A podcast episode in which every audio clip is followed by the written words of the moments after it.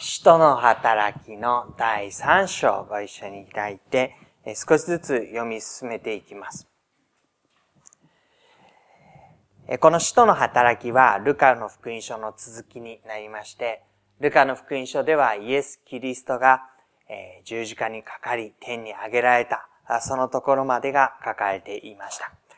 で、使徒の働きの最初のところに、イエス・キリストの弟子たちに精霊が下り、彼らが宣教の歩みを始めるというところが記されていたわけです。で、三章の一節、イエス・キリストの弟子たちのうちの二人ですね。ペテロとヨハネは午後三時の祈りの時間に宮に登っていった。すると生まれつき足の利かない男が運ばれてきた。この男は宮に入る人たちから施しを求めるために毎日美しの門という名の宮の門に置いてもらっていた。と、こう記されています。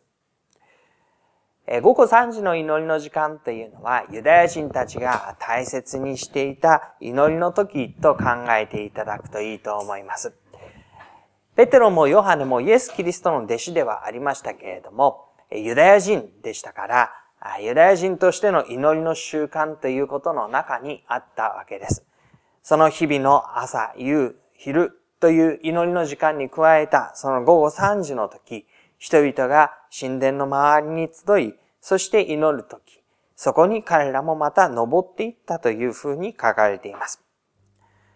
で、そこにですね、生まれつき足の利かない男が運ばれてきたというんです。で彼は自分自身で歩くことができませんので、そこに運ばれてくるわけです。で、なぜそこに運ばれてきたかというと、宮に入る人たち、そこの宮に祈りに来る人たちから施しを受ける。そのことを求めるために、えそのところに置いてもらっていたというんですね。でここには、彼を運んできている人たちがいます。彼らは毎日のようにしてこの男のために彼を家からここに連れてきて、しばらくの間ここに置き、そしてやがてこの男を連れて帰る、そういう手伝いをしていた人たちがいるわけです。でもこの人たちは彼の生活の全部を面倒を見るわけではありませんでした。彼らがお金を出し、施しをし、この男の生活全部を成り立たせることができるかっていうと、それはできないことでしたので、彼らは彼を毎日美しの門のところにまで連れてくるっていう役割で、その手伝いを、支援を果たしていたわけなんです。そういう中に、ペテロとヨハネがやってきます。3節彼、これ足の効かない人のことです。ペテロとヨハネが宮に入ろうとするのを見て施しを求めた。ペテロはヨハネと共にその男を見つめて、私たちを見なさいと言った。ここには見るという言葉が出てきます。ペテロとヨハネが宮に入ろうとするのをこの男は見たわけですね。その見たという意味は何かというと、目を止めて、とにかくこの人たちが自分に対して何をしてくれる人だろうかという、そういう目で見たということになります。で、ペテロはヨハネと共にその男を見つめるというふうに出てきます。その、弟子たちの側からその人を見つめるという意味合いは何かというと、この人の必要は何だろうか？この人は何を必要としているのだろうか？何を求めているのだろうか？この人に私はどういう関わりができるのだろうか？そういう関わりを知ろうとしてその人を見つめるということをするわけです。で、この見つめるという言葉には意志も含まれています。果たして私はこの人のために何ができるだろうかというふうに考えるということは、できることなるあるならば、しようという意志を含んでいるわけですね。でそうでなければ、見たときに、まあ面倒な人だと思えば目を背けるでしょうし、ああ、私は今時間がないと思えば、えー、行く先の方を見ていくことになるでしょう。その人を見つめるということは、この人と関わろうという意思表示を含んでいます。で、そのペテロとヨハネは、私たちを見なさいというふうに言ったわけなんです。もちろんこの足の利かない人はペテロとヨハネを見ていたんです。でもそれは遠くに他の生き交う人と同じその中の二人として、一般的な意味での見るっていうことでした。この中で誰かが助けてくれたらいいのにな、あの人はどうだろうか、この人はどうだろうかという意味での見るということでした。でもここで彼らは、私たちを見なさいというふうに言いました。それは何かというと、私たちがあなたと関わるゆえに、私たちと向かい合って、私たちから受けるものを心に留めなさいという意味になります。ですので男は五節何かもらえると思って二人に目を注いでいきます。ここには、やりとりですね。これから助けのやりとり、支援のやりとりということが行われるであろう、そういうお互いの関係の中で見る、見つめる、目を注ぐということが、視線のやりとりが交わされていくことになります。で、その視線のやりとりというのはお互いの関係を意味するわけですね。で、その二人は結局何をしてあげるのかというふうに言いますと、6節ペテロは、金銀は私にはない。しかし私にあるものをあげよう。ナザレのイエス・キリストの名によって歩きなさいと言って、彼の右手を取って立たせた。するとたちまち彼の足とくるぶしが強くなり、踊り上がってまっすぐに立ち歩き出した。そして歩いたり、跳ねたりしながら、神を賛美しつつ二人と一緒に宮に入っていった。と、こういうふうに出てきます。このペテロとヨハネは、金銀は私にはないっていうふうに言ったんですね。私たちを見なさいというふうに言ったときに、私たちの何を彼は、彼らは見て欲しかったのでしょうか裕福な身なりをしていて、財布にはお金がたくさんあって、あなたの生涯を面倒を見てあげられるよ。そういう生活の保障を当てにして、そういうものに注目を集めようとしたのでしょうかいいえ、彼らは、金銀は私にはないのだというふうに、初めに言います。まさにそれこそ彼が何かもらえると思って期待をして目を注いでいたものです。金銀は私にはないというこの言葉を聞いたときに、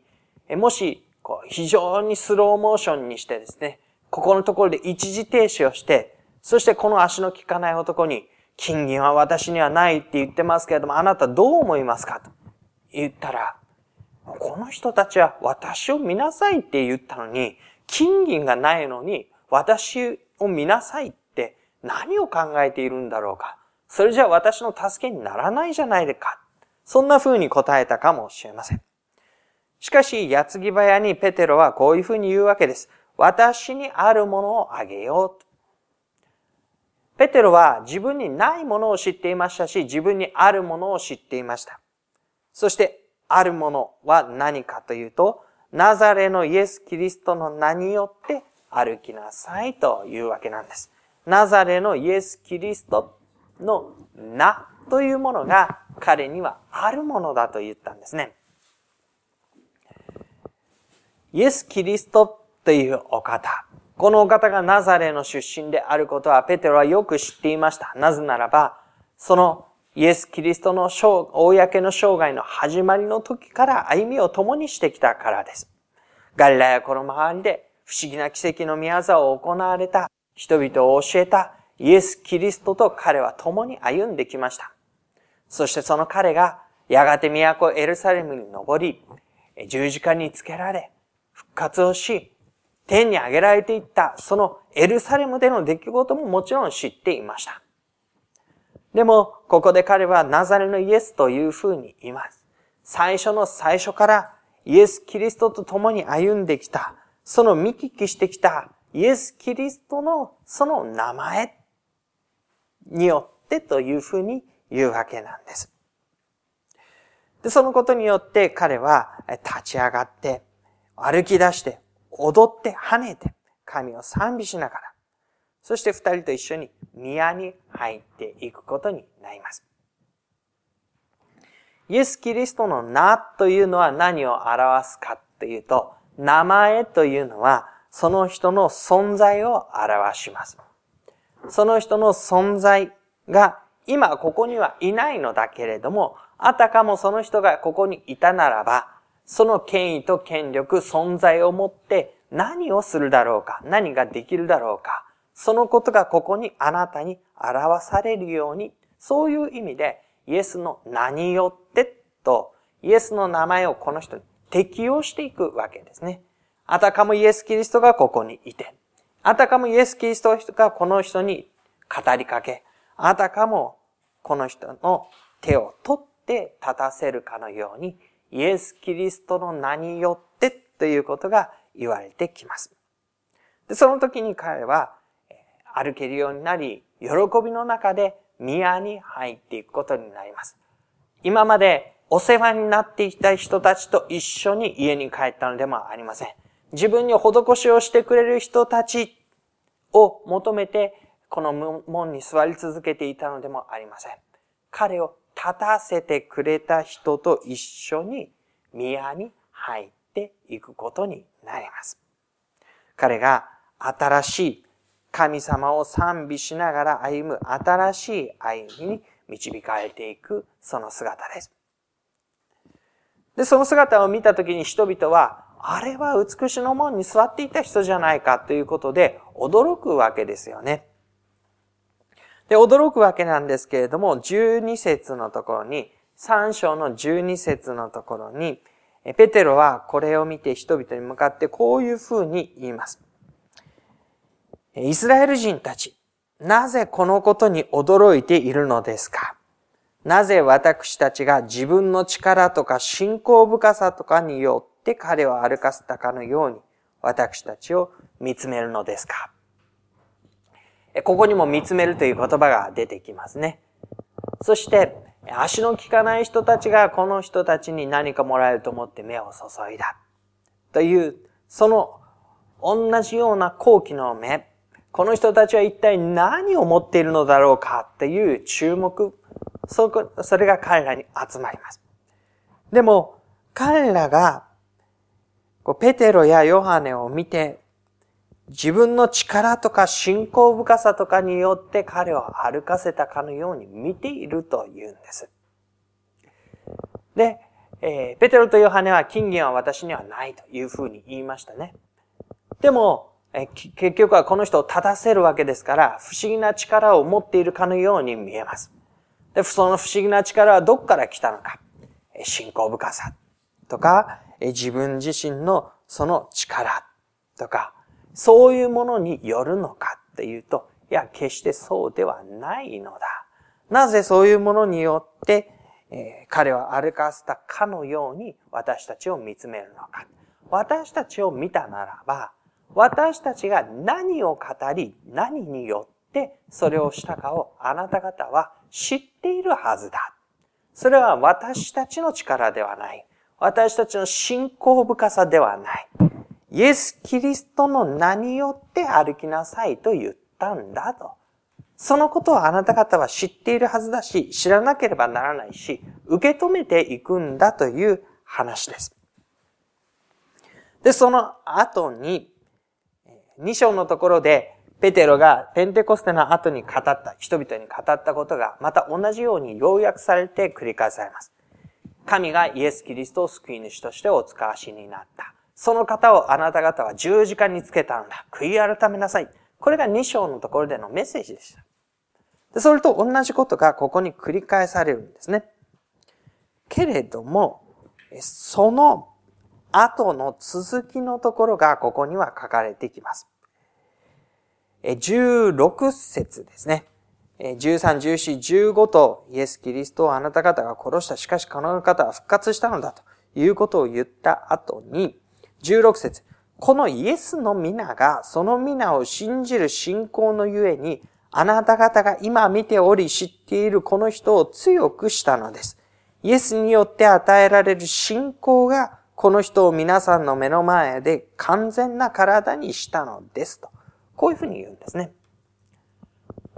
ここには、イエス・キリストが天に上げられた、このお方こそが救い主だった、いうことのみならず、その名を信じた者たちが、その名を信じたことによって与えられること。ということまでが示されるわけです。イエスがどなたであったのか、そのお方をあなた方は殺したのだ、悔い改めよという以上に、そのあなた方がキリストの名によって何を得ることになるのかということですね。少し飛ばしていきますけれども、20節のところに、主の見前から回復の時が来て、あなた方のためにメシアと定められたイエスを主が使わしてくださるためなのです。というふうに書いてあります。このイエス・キリストというお方が死んで、蘇り、天に上げられ、だからあなた方はこのお方を信じ、悔い改めなさい。というふうに言われている。それは何のためか。それは主の見前から回復して、回復の時が来て、あなた方のためにイエスがもう一度使わされてくるためなのだ。その時のためなのだと言うんです。つまりそこには、回復というものがある。祝福と回復というものがある。そのためにイエス・キリストの名が、イエス・キリストご自身の存在が、このお方は今ここにはいないけれども、彼が成し遂げられたこと、弟子たちに託していかれたこと、弟子たちに精霊が注がれて、その教会の群れが出来上がっていく中で導かれていくことを通して、イエスの名によって祝福と回復というものが備えられていくんだ。えー、っとですね、26節のところまで飛んでしまいましょうね。3章の26節あなた方は神の契約の子孫だと言われた後に、神はまずそのしもべを立ててあなた方にお使わしになりました。これがイエス・キリスト救い主のことです。それはこの方があなた方を祝福して、一人一人をその邪悪な生活から立ち返らせてくださるためなのです。イエス・キリストの名によって与えられる祝福と回復の歩みがあるんだということですね。その中にあって、主イエス・キリストの名によって、人々の歩みがそれぞれ良いものとして立て上げられていく。完成していくことになるんだ。イエス・キリストの十字架以降、その歩みはイエスの名によってということがえクローズアップされていきます。4章のところもえ広い読みだけですけれどもしておきましょう。4章の7節にペテロとヨハネたちがですね、えー、訴えられていくわけなんですけれども、あなた方は何の権威によってまた誰の名によってこんなことをしたのかというふうに尋問をされていきます。何の権威によって誰の名によってですね。彼らがしているのは力ある宮業でした。人々に影響を及ぼすことでした。その影響を及ぼすという時に、影響を及ぼすのは権威者たちのすることでしたから、それが良い影響であれば人々には喜ばれますし、悪い影響であれば人々はそれを嫌がるわけですね。そしてローマの権威者たちであれ、ユダヤの宗教的な指導者たちであれ、そのことが自分たちがしようとしていることと同じことであれば許すわけですけれども、違うことであれば許しがたいことになるわけです。で、弟子たちが少なからず人々に影響を与え始めていくときに、あなた方一体誰の権威によって、何の権威によって、な、誰の名によってこんなことをしていくのかということを言っていきます。えー、4章読み進めていただいて10節ですね。えー皆さんも、またイスラエルの人々もよく知ってください。4章10節この人が治ってあなた方の前に立っているのは、あなた方が十字架につけ、神が死者の中から蘇らせたナザレ人イエス・キリストの皆によるのです。あなた方が家家を建てる者たちに捨てられた石が、あなた方家を建てる者たちに捨てられた石が礎の石となったというのは、この方のことです。あなた方が十字架につけ、殺した。それは、え、家を建てるために捨てられた石のようなものだ。しかしそれが礎の石になった。この方が蘇って、そしてあなた方に与える、その皆によるのだ。12節この方以外には誰によっても救いはありません。世界中でこの皆の他には私たちが救われるべき名としては、どのような名も人間に与えられていないからです。イエス・キリストの名前というものが、またここでもクローズアップされます。誰の名によって何の権威によってと言ったときに、イエス・キリストの名を置いて他に、私たちに救いが与えられるものは、世界中でこの皆の他に何もないのだということを言っていくわけです。比べ物にならない。他のローマの例えば皇帝であれ、ユダヤの宗教的な指導者たちであれ、旧約聖書に出てきた数々の預言者たちであれ、このお方に並んで人々に救いをもたらすなというのは与えられていないのだ。神ご自身の皆というものを重んじるユダヤの民がイエス・キリストの名ということをここに私たちが救えるべき名としてはどのような名も他に人間には与えられていないと言います。そして、えー、厳しく、イエスの皆によって語ってはならないというふうに言われるわけなんですけれども、そのことについて、彼らは19節、20節のところで、神に聞き従うより、あなた方に聞き従う方が神の前に正しいかどうか判断してください。私たちは自分の見たこと、また聞いたことを話さないわけにはいきませんというふうに言うんですね。彼らは自分たちが経験してきたこと、イエス・キリストとの歩み、そしてその中で知ってきたこと、そしてイエス・キリストが自分たちに託していったこと、イエス・キリストの名によってということを精霊によって彼らは託されたわけですね。で、そのことを話さないわけにはいかない。なさないわけにはいかない。それが彼らの歩みだと。いうことになるわけです。少しまとめてみましょう。ペテロとヨハネはイエスの皆によってという歩みをしてきました。そのイエス・キリストの皆によってという歩みは、精霊を受けた弟子たちに与えられたものでした。イエス・キリストご自身はもうこの時すでに弟子たちを離れて天に上げられていったわけです。しかし、私はあなた方と共にいますと言われたイエス・キリストは、精霊を彼らにお与えになって、彼らと共に歩まれて、精霊によって人々の間でイエスの名をもって神の御業を行うことを託されていったわけです。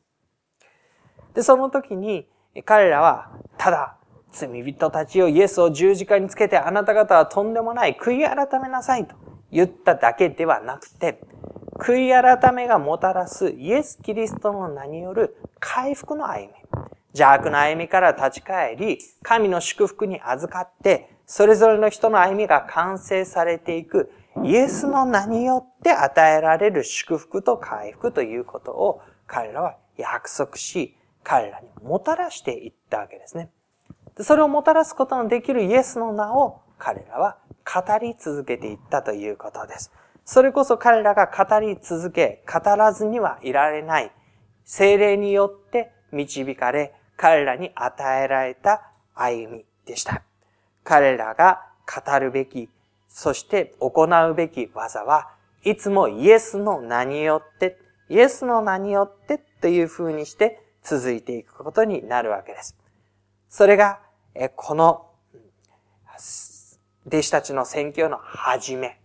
から、え、ずっと終わり、この人の働きの終わりに至るまで一貫して、弟子たちの働きとして、イエスの名によってということが貫かれていくことになります。で、私たちは、このことを知るときにですね、私たち自身がイエス・キリストの名によって神に導かれ、神のもとに回復を与えられ、神のもとに完成、回復をされていく存在であるということを受け止めたいと思います。イエス・キリストにあってこそ私たちが受けることのできる歩みがある。このお方において受けることについては、他の何者も比べ物にならないほどのものを、このお方にあってこそ、このお方にあること以外には決して与えられないことを受けることができる。それが一つ私たちのこととして受け取りたいことです。そしてもう一つは、そんなイエス・キリストの名を同じように精霊を受けて、同じようにそれぞれの場に置かれて、同じように私たちはイエス・キリストの名による歩みを人々にもたらしていくことを託されていることを知りたいと思うんです。彼らは、ペテロとヨハネは、何の故にここに、えー、こんな風に名前を挙げて代表的に書かれているのでしょうか彼らが特別に力ある、霊的な力がある存在だったからでしょうか彼らが特別に信仰深い者たちだったからでしょうか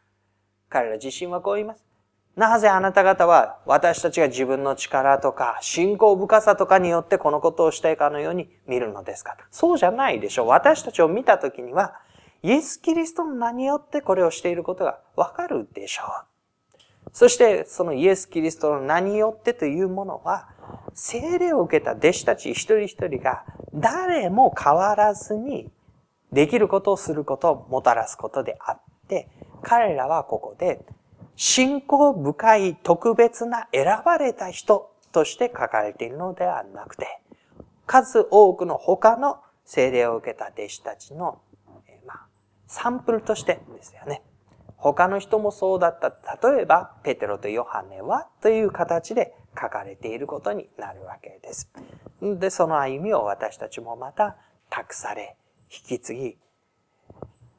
語らずにはいられないではないかというふうな歩みの中でご一緒していることを心に留めたいと思います。